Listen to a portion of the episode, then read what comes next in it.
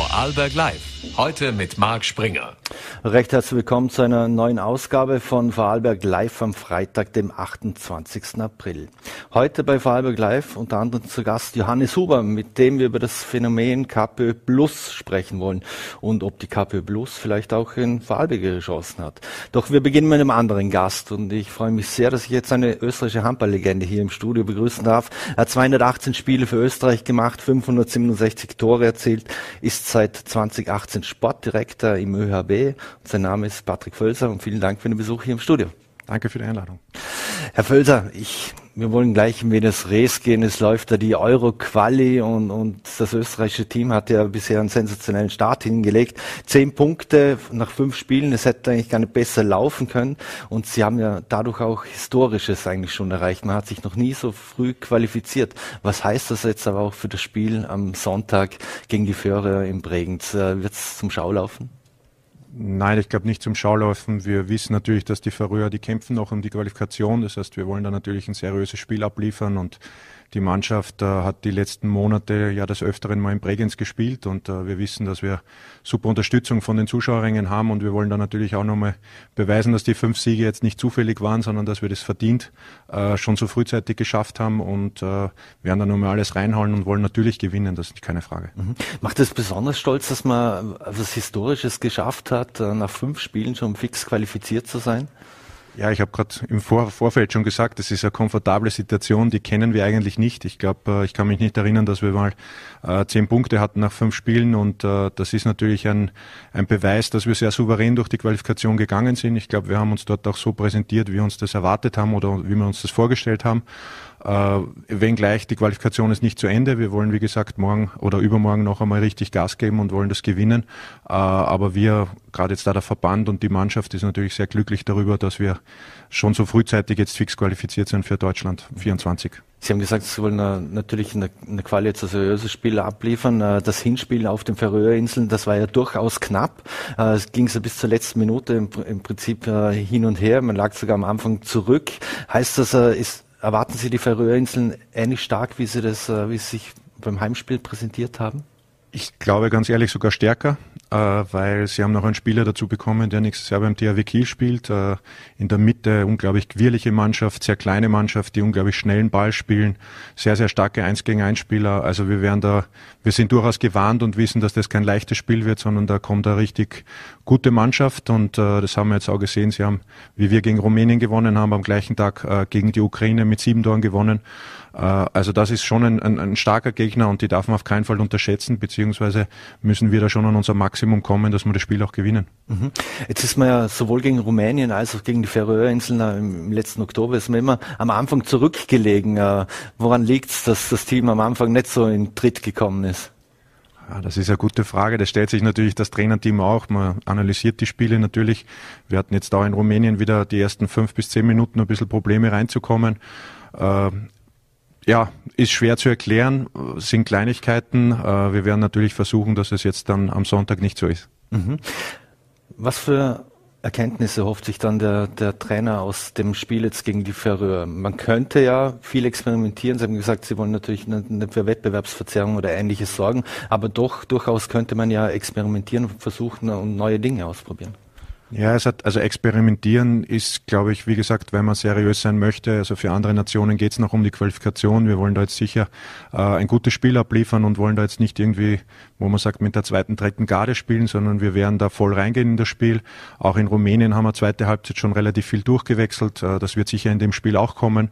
Äh, nichtsdestotrotz, wie gesagt, wir wollen das Spiel gewinnen und werden jetzt sicher nicht äh, sagen, es ist uns nur wichtig, dass wir was ausprobieren, sondern im Wettkampf kann man probieren, aber wichtig ist im Wettkampf trotzdem äh, das Selbstvertrauen hochzuhalten. Das heißt, wir wollen weiter gewinnen weil wir wissen, dass äh, die Euro 24 uns dann natürlich, da werden die Gegner noch einmal ein Stück stärker und äh, wir wollen da jetzt einfach eine Kompaktheit der Mannschaft aufbauen. Der, der Kader ist gut zusammengestellt momentan und hoffen einfach, dass wir da weiter in Tritt bleiben und uns für Schritt für Schritt weiterentwickeln. Mhm. Im Brings, Florian Mohr hat im Brings ein sogenanntes Heimspiel jetzt gegen Rumänien, hat das einen Debüteinsatz, äh, hat er gegen sein, sein Debüt gefeiert. Der wird er wechseln nach dieser Saison äh, nach Deutschland.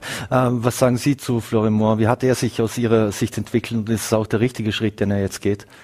Also zuerst vielleicht nochmal zum letzten Spiel. Also wir haben uns als Mannschaft natürlich sehr gefreut. Ich glaube, er hat seinen ersten Ballkontakt, sein erstes Tor geschossen, hat sich natürlich auch selbst sehr gefreut.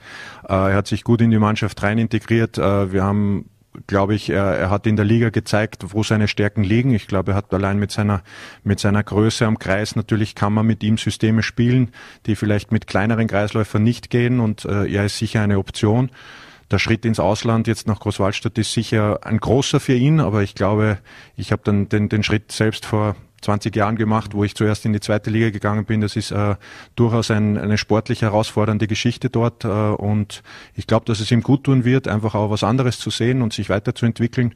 Also ich hoffe schon, dass er, dass er dort weiter äh, die Schritte noch weiter macht, die er bis jetzt schon gemacht hat. Mhm. Mit Robert Weber ist natürlich ein anderer Vorarlberger im Nationalteam im Einsatz. Der wird im November, wenn ich es richtig im Kopf habe, 38 Jahre alt. Ähm, was macht denn den Robert Weber so einzigartig auch für dieses Team? Ja, also Robert, das Alter, das steht am Papier, aber ich sag, äh, spielerisch merkt man das nicht. Er hat eine unglaublich gute Qualifikation auch wieder gespielt. Seine Quoten sind herausragend. Er zeigt das auch jede Woche bei den Füchsen, wo er jetzt gewechselt ist im Jänner noch einmal zu den Füchsen Berlin. Äh, er ist einfach unglaublich routiniert und ein, ein Mann, wo wir froh sind, dass wir ihn in der Mannschaft haben. Er strahlt Ruhe aus. Er ist eine sichere Bank, wenn er die Würfe nimmt. Er ist vom sieben Meter sehr, sehr sicher.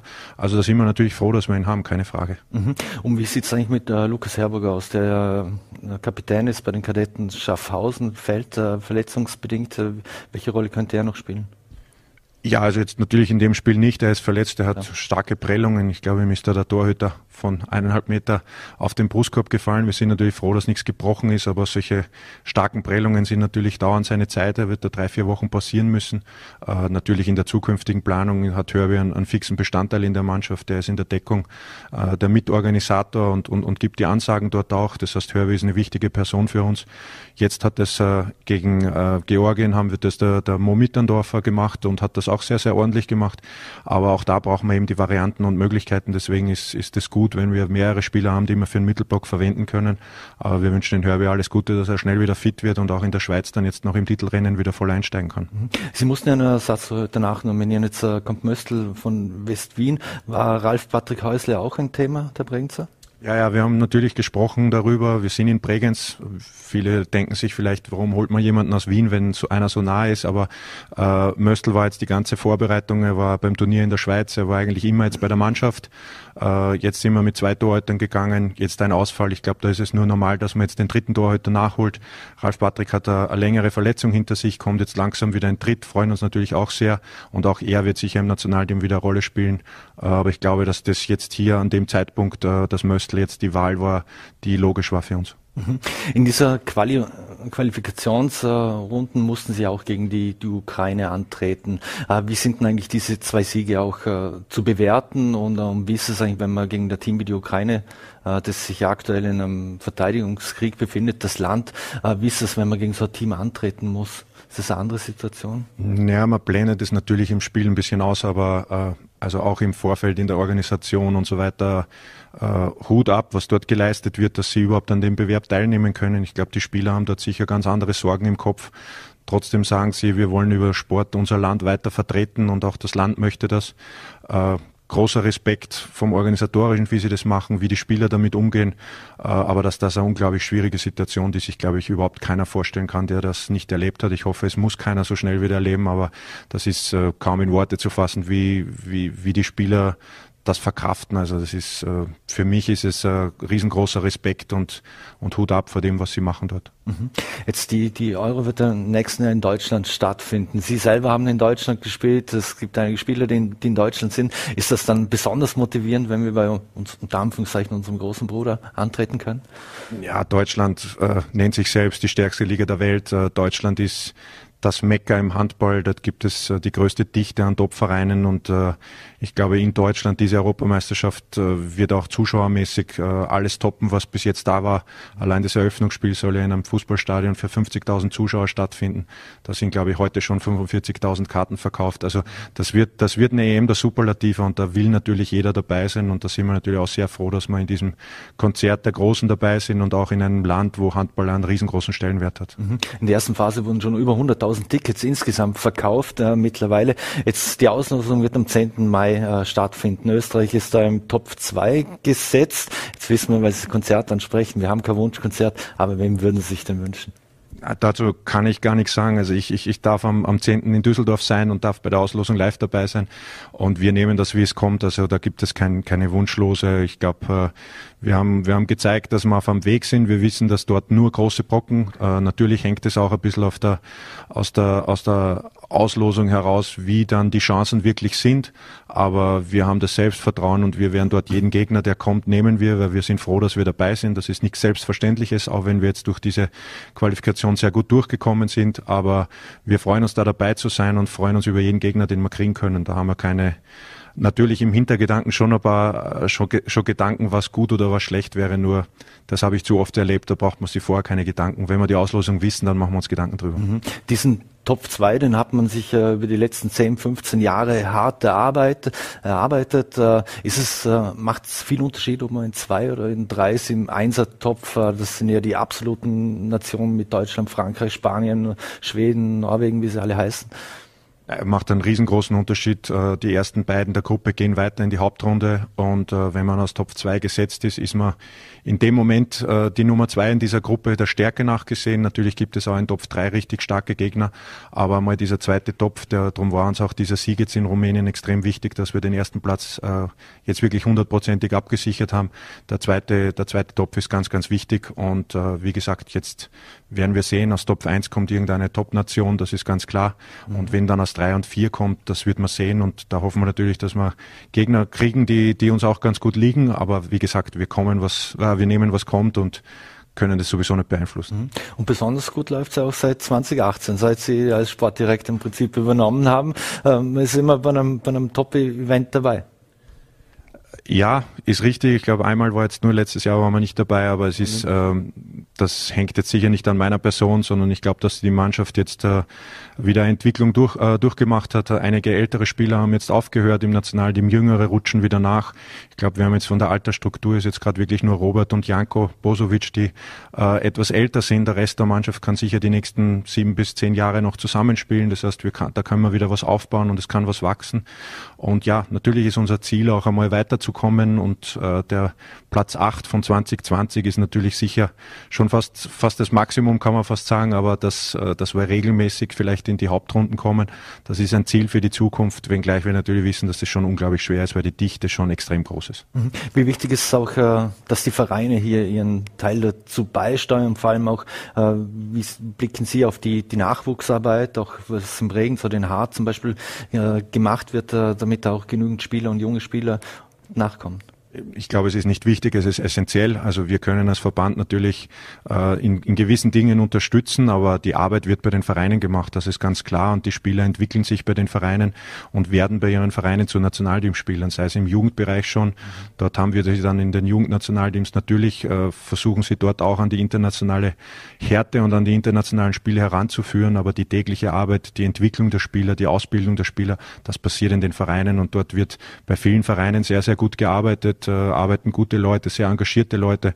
Und das ist äh, das Erfolgsgeheimnis, dass du in der Jugend gut ausbildest, dass du dann am Ende äh, in der Spitze auch richtig gute Spieler rauskriegst. Und äh, wir schaffen das immer wieder in Österreich, dass wir den ein oder anderen, sage ich jetzt, wenn ich an Nico Billy, Kuticek und so weiter, Sebastian Frimmel, Tobi Wagner. Also wir haben eigentlich jedes Jahr immer wieder Leute, die dann auch den Sprung, auch dieses Jahr wieder einige, die den Sprung ins Ausland schaffen, um sich einfach dann vielleicht noch einmal gegen stärkere Gegner zu messen. Und das hilft uns im Nationalteam natürlich. Aber noch einmal die Ausbildung übernehmen die Vereine und das machen sie auch sehr, sehr gut. Mhm. Man trennt sich denn da so die Spreu vom Weizen, sage ich mal, beziehungsweise wann müssen denn junge Menschen, Sie haben es ja selber alles erlebt und durchlaufen, äh, müssen junge Menschen wissen, dass sie sich jetzt äh, voll auf Handball konzentrieren müssen, wenn sie auch irgendwann mal im Nationalteam äh, landen wollen? Ich glaube, das ist wie in allen Sportarten ganz, ganz wichtig ist einmal zu beginnen und Spaß zu, an dem zu haben, was man tut. Also man muss einfach viel, viel Freude haben. Es hilft nichts, mit elf Jahren verbissen zu sein. Ich will Handballprofi zu werden. Das kann natürlich im, im, im Spaß dabei sein, aber wichtig ist, dass man Freude hat, dass man gerne zum Training geht, dass man gerne mit seinen Kumpels äh, Ball spielt oder was auch immer. Äh, und ich glaube dann so, wo man sich dann entscheiden muss, das kommt dann so Oberstufe spätestens, wo man dann sagt, okay, ich gehe vielleicht in eine Akademie, ich gehe in ein Leistungsmodell, äh, ich möchte vielleicht mehr trainieren. Mein Ziel ist es, die Kampfmannschaft vielleicht zuerst einmal zu erreichen erreichen und, und ich glaube so dann mit 16, 17, 18, da reifen diese, diese Prozesse dann dann ist der Trainingsaufwand natürlich auch schon immer höher. Aber das Aller, Allerwichtigste ist einfach, dass man Spaß an dem hat, was man tut. Das sollte man sich auch bewahren, wenn man 37, 38 mhm. ist. Ich glaube, da ist Robert Weber ein gutes Beispiel. Er hat einfach noch immer Spaß am Handball und das haben alle in dieser Mannschaft und äh, ich glaube, das ist das Aller, Allerwichtigste. Mhm. Abschließend noch äh, muss ich noch mal kurz zurück in, in, in, die Liga kommen. Sie selbst haben Ihre Karriere bei West Wien äh, beendet. Äh, jetzt hat West Wien angekündigt, dass sie die Mannschaft aus der HLA zurückziehen und zurückziehen müssen. Man hat keine Heimstätte, Sponsoren, auch äh, keine politische Unterstützung. Ähm, wie sehr schmerzt das und wie schmerzt das Sie persönlich, dass Sie selbst dort gespielt haben und äh, wie schmerzlich ist das auch für den österreichischen Handballsport? Also ich glaube, kurz zusammengefasst, es ist eine Katastrophe. Es ist äh, ein Traditionsverein, der von der Bildfläche erste Liga verschwindet, der muss man auch ganz ehrlich sagen, eine überragende Jugendarbeit leistet, der die letzten Jahre, ich weiß nicht wie viele Nationalteamspieler auch im Jugend-Junioren-Bereich, also regelmäßig dort wirklich nicht ein, zwei, drei, vier Spieler gebracht hat. Ähm, das sind jetzt auch in der aktuellen Mannschaft sind sicher fünf, sechs, acht Spieler mit Hintergrund West-Wien. Also äh, die haben dort schon richtig gute Arbeit gemacht. Und äh, wenn dann der Jugendverein bleibt erhalten, Union West-Wien, wie es dort weitergeht. Ich glaube, das ist jetzt gerade alles noch in der Abklärung, aber dort soll weiter mit jungen Talenten gearbeitet werden. Aber natürlich fehlt dann die Kampfmannschaft, die Spitze, wo sich auch die Jungen dann dran orientieren. Also ich finde es unendlich schade und ich äh, bin auch wirklich, die, die, die Nachricht hat mich sehr traurig und es hat mich auch sehr enttäuscht, muss ich sagen. Mhm. Eine letzte Frage noch. Äh, steht der Handballsport etwas unter Druck äh, in, in Österreich? Es gibt die Erfolge, wie, wie man sieht, aber wenn man selbst auf äh, das Rekordtitel ähm, Team Bregenz schaut, die haben ja auch selbst nicht einmal einen, einen Hauptsponsor. Ist es schwierig für viele Vereine in Österreich zu konkurrieren, sei es mit anderen Sportarten oder anderen Vereinen? Ja, ich glaube, dass das, dass das nicht nur ein Sportthema ist, sondern ein Thema auch in der Wirtschaft ist, dass einfach die wirtschaftliche Lage momentan schwierig ist. Die Teuerung, vorher hatten wir Corona ohne Zuschauer gespielt. Das geht an niemand, an niemand spurlos vorbei. Und äh, natürlich sind auch Firmen, die früher vielleicht mal äh, äh, Geld, Geld gegeben haben für Vereine, müssen jetzt auch zuerst mal schauen, ihre internen Prozesse aufrechtzuerhalten, schauen, dass wieder alles ins Laufen kommt. Ich hoffe, dass sich die nächsten Jahre das wieder alles einpendelt und dass es wieder mehr Ruhe auch in diesem Umfeld des, des Sponsorings Trainings gibt und dass sich dann wieder die Sponsoren auch, auch finden. Äh, es gibt trotzdem noch genug, die, die helfen, die voll beim Handball sind, die das unterstützen und äh, man muss sie finden beziehungsweise für unseren Sport begeistern. Aber ich glaube, jeder, der einmal in einer Handballhalle war, wo, wo ein spannendes Spiel war, der ist dann sofort Feuer und Flamme. Das merken wir immer wieder an den Zuschauern, die neu dazukommen. Und ich glaube, dass der Handball schon sehr, sehr viel zu bieten hat und äh, da würden wir uns natürlich auch freuen, wenn die Sponsoren das honorieren, ob es in den Vereinen ist oder auch im Verband ist. Mhm. Eine Frage hätte ich noch fast noch vergessen im Hinblick auf die Euro nächstes Jahr in Deutschland. Ein Wunschkonzert haben wir noch. Wo würden es denn gern spielen? München, wäre das nicht sehr naheliegend? Könnten viele mm. Fans aus ja. äh, Vorarlberg, Salzburg, Tirol, alle hätten kurze München wäre natürlich geografisch, glaube ich, schon äh, das, wo man sagen kann, da würden sicher die größte Fankolonie aus Österreich würden wir erreichen dort. Da könnte man natürlich auch im Umfeld der Spiele ein bisschen was aufbauen, wenn man sagt, es kommt wirklich viele Fans.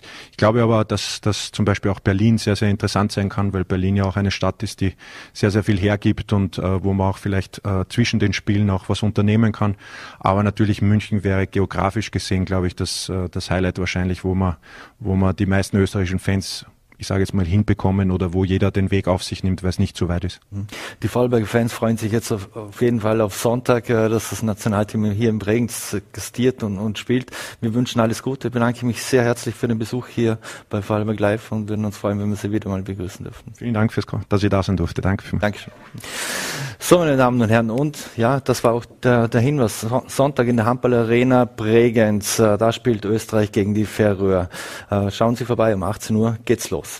Und jetzt äh, wechseln wir das Thema und jetzt wird's politisch hier. Und ich freue mich sehr, dass ich jetzt den Kollegen Johannes Huber, Innenpolitik-Experte, Herausgeber des Politblogs Die Substanz.at und seines Zeichens auch ein Kommentator begrüßen darf. Schöne Grüße nach Wien, Johannes.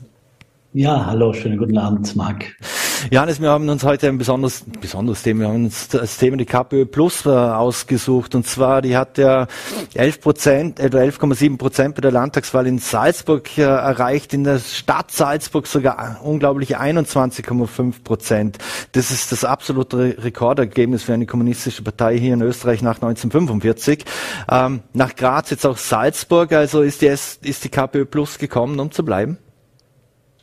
Es ist der Herr Kai Michael Dankel in Salzburg äh, gekommen, um groß abzuräumen, ähm, trotz oder mit KPÖ Plus. Also ich würde das nicht überbewerten. Es ist hier keine keine Rückkehr zu alten Zeiten. Äh, das hat wenig mit Kommunismus zu tun. Auch der Herr Dankel es ist rein seine Person und sein Wirken, das hier gepunktet hat. Äh, es hätte auch ein ganz anderer Name oder ganz anderes Pickel auf ihm äh, draufkleben können. das ist wirklich nebensächlich und da, da ist man ein bisschen an dem Thema vorbei oder geht auch an dem Problem vorbei, das da, daran da, da ist. Es geht hier nicht darum, dass Wähler vergessen haben, was der Kommunismus alles verbrochen haben und sich da nach irgendwelchen äh, Gräueltaten äh, sehnen würden, mhm. äh, sondern es geht hier um eine Person, der unter den Leuten unterwegs war, der zugehört hat, welche Probleme sie hier haben, der einen Teil seines Gemeinderatsbezugs gespendet hat äh, und sich das Problem Nummer eins äh, genommen hat und sich da wirklich beackert hat, jetzt auch schon länger offensichtlich. Das ist Wohnen äh, und das war offenbar der einzige. Das ist Armutszeugnis für die anderen Parteien. Äh, die haben offenbar geglaubt, mit deren Werbekampagnen können sie die Leute gewinnen, indem sie ihnen was vormachen. Aber das ist einfach äh, auch durch, aufgrund des Vertrauensverlusts der Politik offenbar nicht mehr möglich oder nicht mehr so einfach. Mhm. Also ist der Erfolg weniger mit der Unzufriedenheit oder zum Teil auch mit der Unzufriedenheit der Menschen auf die Regierenden zu erklären oder war das wirklich eine reine Persönlichkeitswahl in dem Fall, was den Dankel betrifft? Das eine schließt das andere nicht aus. Äh, es gibt selbstverständlich eine, eine große Grundunzufriedenheit äh, mit, mit den Regierenden, aber auch mit der SPÖ. Äh, die verliert ja auch mittlerweile schon fast bei jeder Wahl, bei der sie antritt, obwohl sie in Opposition ist und nach der Papierform gewinnen müsste. Es geht wirklich um einen Stil der Politik und der Herr Dankel macht es so ähnlich wie die Liste Fritz in Tirol äh, oder die Liste Köfer in Kärnten. Die haben alle übrigens ungefähr um die zehn Prozent gewonnen. Das sind sozial engagierte Gruppen, die geben sich sozial engagiert, sind das mehr oder weniger äh, stark ausgeprägt, aber jedenfalls so, dass sie auf Augenhöhe mit den Leuten kommunizieren und den Leuten das Gefühl geben, wir kümmern uns um eure Probleme. Das ist so ein bisschen die Ergänzung zur FPÖ-Geschichte. Die FPÖ ist sehr erfolgreich mit der Erzählung seit der Pandemie, äh, die da oben, die Eliten lassen euch hängen, denen seid ihr egal.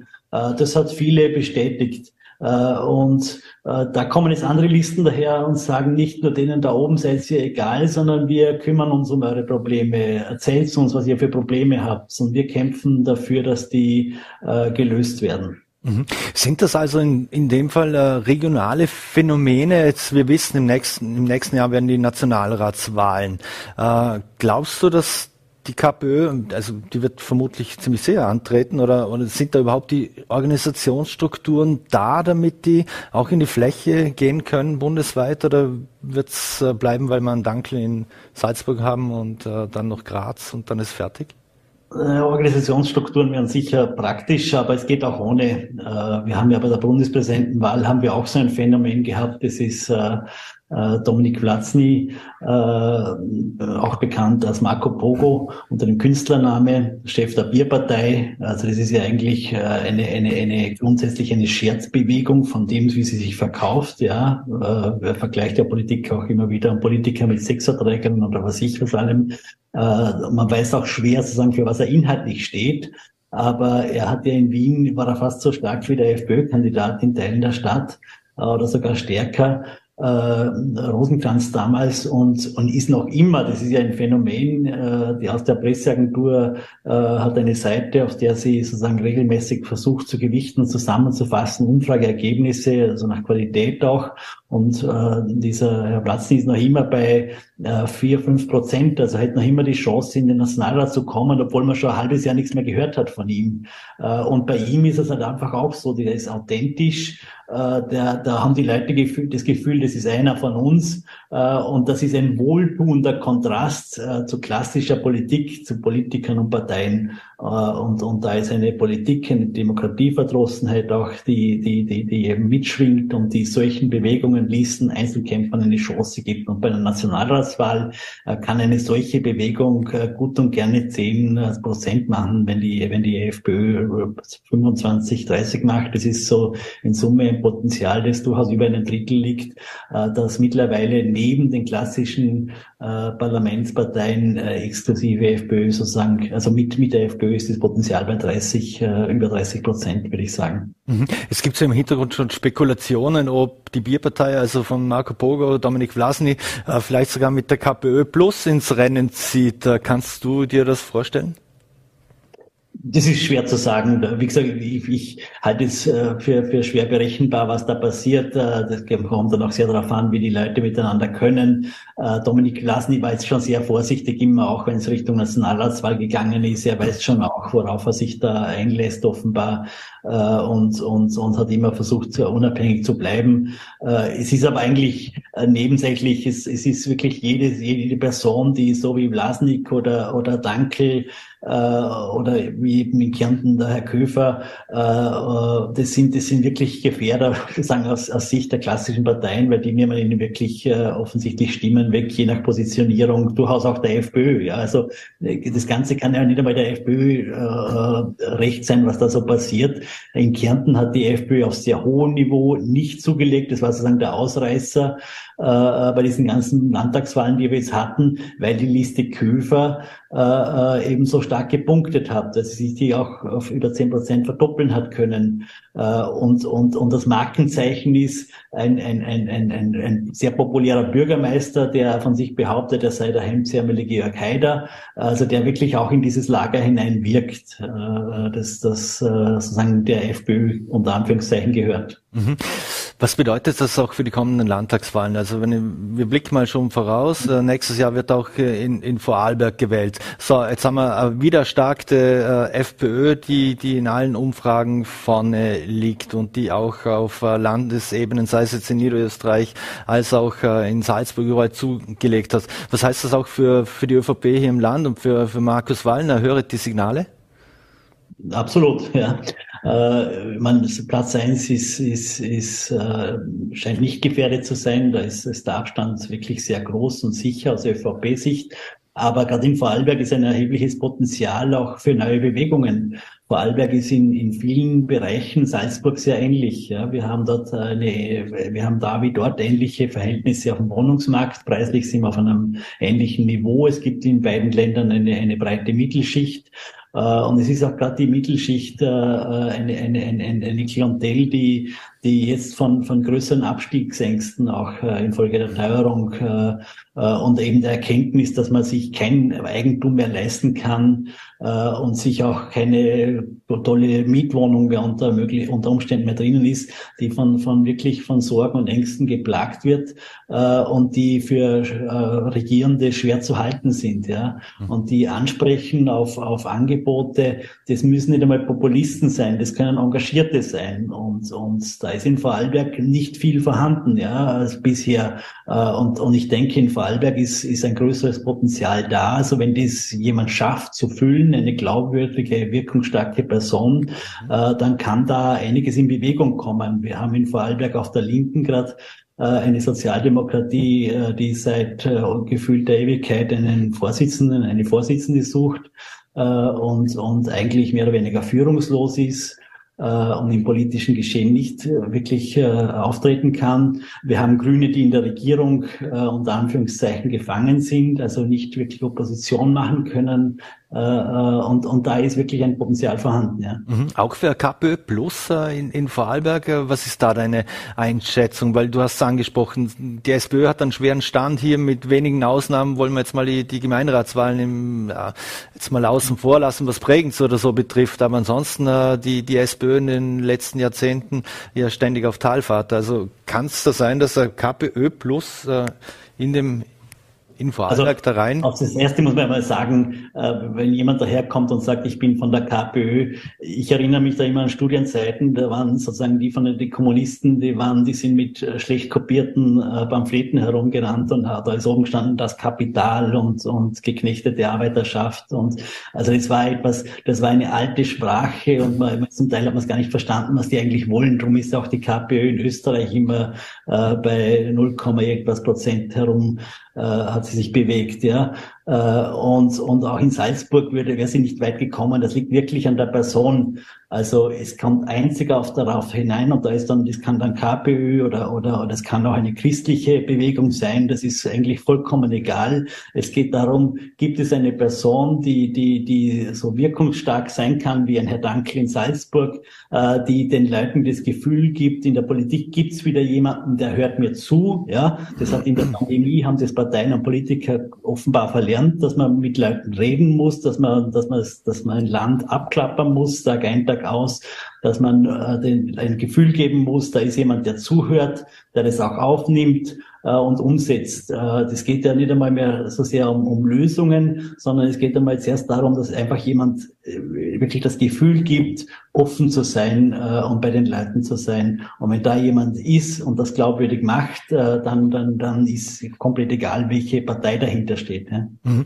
Könnten da junge Menschen auch eine besondere Rolle spielen, auch hier im Vorarlberg, wenn man an KPÖ Plus denkt und was sie propagiert. Es geht um leistbares Wohnen, gegen Teuerung, gegen Kapitalismus. Es geht auch um neue Lebensmodelle, weniger Arbeiten, gleiche Bezahlung und ähnliches. Äh, ja, durchaus äh, äh ein Gebiet oder, oder ein, ein Wählerpotenzial, das da ausgeschöpft werden könnte?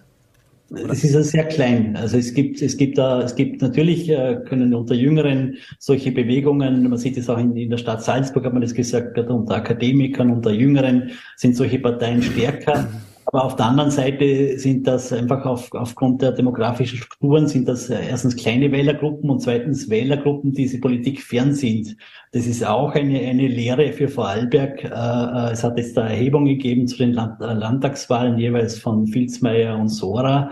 Die sind erschütternd, ja. Unter Jugendlichen in Salzburg hat nicht einmal ein Viertel den Landeshauptmann gekannt, ja. Also unter Jugendlichen, das sind unter 30-jährige Wahlberechtigte, also 16 bis 29-jährige, hat nicht einmal ein Viertel den Landeshauptmann gekannt. Und das zeigt schon, wie, wie weit weg Politik und, und, und, und eine Masse von sich, sich, wie weit weg die wie weit die voneinander weg sind, ja. Und das ist, das ist ein Problem, das, äh, äh, das löst natürlich auch oder schafft natürlich große Potenziale für, für, für neue Bewegungen und, und, und, äh, und ja, Parteien. Wenn wir uns heute schon um das linke und sozialdemokratische Spektrum äh, unterhalten, dann kommen wir natürlich auch an der Bundes-SPÖ nicht vorbei. Und äh, dort gibt es ja jetzt die, die angekündigte Unterstützung, äh, zumindest mal äh, von Ex-Kanzler Christian Kern, der einzige SPÖ, ehemalige SPÖ-Kanzler, der, der Hans-Peter Doskozil unterstützt und nicht Pamela Rendi-Wagner. Wie ist denn äh, das äh, einzuordnen? Ja, die sind ja schon länger nahe, obwohl Doskozil ursprünglich ja noch als die gemeinsam auf Bundesebene tätig war und, und äh, äh, Doskozil gerade sozusagen gewechselt ist äh, vom Verteidigungsministerium ins Burgenland hat er ja sehr kritisiert den Kurs von Kern auch. Das war ihm so zu links äh, und zu sehr auf urbane äh, Bürger, äh, urbane äh, junge Leute in den Städten eben ausgerichtet. Das hat er abgelehnt äh, und äh, und sie haben sich vor, vor zwei Jahren äh, wieder sind zueinander gefunden. Da hat Dosko Ziel offenbar gemerkt, dass er doch so jemanden braucht, um auch in Wien auf Zustimmung zu stoßen. Äh, ich ich glaube, das bringt dem Dosko Ziel äh, wenig bis gar nichts. Äh, das hätte ihm etwas gebracht, der Kern, wenn der Babler nicht angetreten wäre. Aber die, die, gerade in Wien ist das sehr zu spüren. Da ist gefühlt äh, die Hälfte der Landesparteiorganisation, der Funktionäre, äh, ist auf Babler Seite und ein großer anderer Teil äh, auf äh, Randy Wagner Seite, weil der Bürgermeister das so will. Äh, und, und nur weniger eher sozusagen Richtung, Richtung äh, bestehende Vorsitzende tendierend. Also da kann, und da müsste eigentlich Doskozil äh, stärker reinwirken, aber da bringt ihm der Kernes eben nichts, weil, weil der Babler ist für Linke viel überzeugender. Ja. Mhm. Und ist Babler das Phänomen, das jetzt vor allem in der Twitter-Blase extrem gehypt wird in, in, linken Kreisen, oder kann er sich wirklich, oder kann er wirklich zum Spielverderber werden für Pamela Rendi-Wagner und Hans-Peter Doskozil? Könnte zum Spielverderber werden.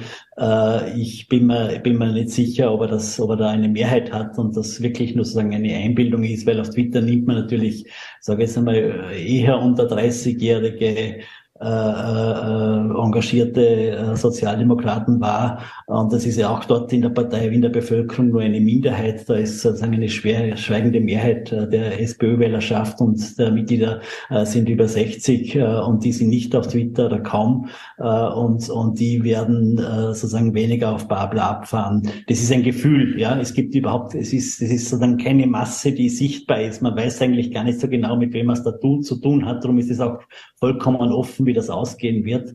Aber Babler ist, um zurückzukommen, das ist genau, Babler ist auch so ein Phänomen wie Dankel, wie bei der KPÖ. Ja. Äh, der ist ja bekannt dafür, dass er in Dreiskirchen, äh, wo es ja ein großes äh, Flüchtlingslager gibt, früher hat man gesagt Flüchtlingslager, jetzt heißt es Erstaufnahmezentrum, wo es eigentlich sehr große Konflikte auch immer wieder gibt zwischen der Bevölkerung und, und Menschen, die dort untergebracht sind und der es aber schafft, da trotzdem ohne, ohne dagegen Stimmung zu machen, äh, sondern wirklich durch, durch Sozialarbeit äh, auf der Straße und der permanent draußen äh, sozusagen sehr populär zu sein. Ja, das ist, das ist, er ist einfach durch seine Person äh, äh, wirkt er und, und, und erreicht bei Bürgermeisterwahlen äh, absolut klare Mehrheiten ja, in einem Land, das grundsätzlich äh, ja absolut schwarz ist. Mhm. Und Pamela Rendi-Wagner, die ja von Anfang an gesagt hat, dass er keinen sogenannten internen Wahlkampf führen will. Äh, Babel etc. weiß man, war auch schon hier in, in, in Vorarlberg äh, zu Gast und du hast angesprochen, äh, Politiker sprechen offensichtlich nicht mehr so viel mit Menschen. Also genau das, was Pamela Rendi-Wagner jetzt wieder falsch macht, sich nur auf die mhm. Parteigranten zu verlassen. Absolut, also das ist, das ist eine große Schwäche bei ihr, dass sie jetzt sozusagen äh, nur in einer, nur in einer Kaste unterwegs ist, ja, dass sie sich nie zeigt äh, mit, mit Menschen. Äh, äh, auch, auch ein Franitzky ist ein Mensch, keine Frage, aber, aber mit Menschen wie du und ich, also das, was, was, was äh, mit einfachen Bürgern, einfachen Mitgliedern, äh, dass sie, dass sie, dass, dass dadurch auch keine Bewegung zum Ausdruck kommt. Und das ganz Schlimme ist, das Fatale, zuletzt hat auch Heinz Fischer gesagt, er wird sie wählen. Äh, und immer wenn, wenn die Leute gefragt werden, warum unterstützen sie Randy Wagner, dann ist das Argument, und darüber hinaus gibt es eigentlich kein Argument immer, äh, sie ist die gewählte Vorsitzende und hat es verdient, dass man sie unterstützt. Äh, das ist ja verdammt mal kein, kein Argument. Ja, also das ist ein Zeitungsverleger wird da nicht sagen, äh, der ist da unser Redakteur, den haben wir eingestellt und daher verdient, dass das bleibt. Entweder entweder liefert er Geschichten oder nicht. Ja, mhm. Äh, entweder läuft das in einer Partei, entweder hat sie eine ist sie erfolgreich. Renke Wagner hat eine Wahl geschlagen, die ist krachend in die Hosen gegangen für die SPÖ 2019. Äh, da ist sie auch im schlechtesten Ergebnis gelandet, das sie jemals erreicht hat. Äh, und es gibt jetzt auch keine Aussicht mehr auf einen Gewinn. Es ist auch müßig, darüber zu diskutieren, wer da schuld ist. Ja, äh, es ist jedenfalls so, dass, dass aus heutiger Sicht die SPÖ in Opposition bleibt und sie einfach nichts auslöst. Sie, sie, sie, sie eben diese ganzen Bewegungen auch ermöglicht damit, wie es in Kärnten gibt, in, in, in Salzburg gibt mit der KPÖ plus wie es möglicherweise in einem Jahr auch auf Bundesebene oder im Fallberg geben wird. Und das ist für die SPÖ Katastrophe, weil, weil links der Mitte sollte eigentlich reicht für sie schon, wenn es die Grünen gibt, die tun ihnen Weg genug und wenn da noch eine Bewegung daherkommt, dann ist äh, Feierabend. Mhm. Und äh, bevor wir Feierabend machen, auch noch eine wirklich allerletzte Frage. Am Montag, 1. Mai, Tag der Arbeit, großer Maiaufmarsch in Wien, äh, natürlich äh, eine SPÖ-Veranstaltung. Wird da Randy Wagner vor ich weiß nicht, wie viel, äh, die, die Zahlen sind immer unterschiedlich, so viel wie die SPÖ kommuniziert und so viel wie dann offiziell kommt. 10.000 und 100.000. Okay. Genau, da, da ist immer ein bisschen ein Unterschied. Äh, weißt du was, ob sie da ihre eine Ansprache halten wird und äh, die Chance vielleicht nutzt? Es ist schon zu erwarten, dass sie dort auftreten wird, dass dort Michael Ludwig neben mir oder hinter ihr stehen wird, auch die Gewerkschaftsführung das gehört sich so äh, und äh, es werden sicher 90 Prozent der, der Funktionäre werden sehr diszipliniert sein und klassische vorgedruckte Slogans präsentieren. Es wird spannend zu sagen, ob es da Leute geben wird, die, die wie, wie 2016 am 1. Mai agieren werden. Also damals hat es ein Pfeif-Konzert gegeben. Das war, das war, das war sozusagen das Anfang vom Ende vom damaligen Vorsitzenden und Kanzler Werner Feimann ob es etwas in diese Richtung geben wird, also auch, auch Signale für Babler oder Doskozil.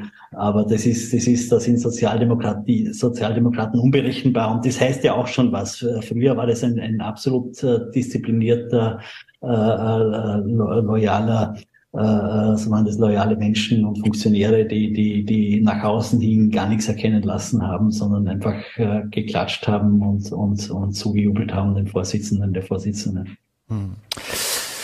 Johannes, vielen Dank äh, für deine Analysen und Einordnungen. Äh, schöne Grüße nach Wien und vor allem ein schönes Wochenende. Vielen Dank, Marc. Dir auch ein schönes Wochenende. Tschüss. Und politische Analysen von äh, Johannes Huber können Sie unter anderem auf die Substanz.at lesen oder auch in dem VN, wo Johannes Huber kommentiert. Wir bedanken uns fürs Dabeisein, äh, fürs Einschalten, würden uns freuen, wenn Sie am Dienstag wieder einschalten. Montag ist äh, leider Feiertag oder Gott sei Dank für viele von uns. Wir freuen uns, wenn Sie am, Dienstag wieder einschalten, 17 Uhr. VN.at, Voll.at oder Ländle TV, selbe Welle, selbe Stelle. Schönes Wochenende.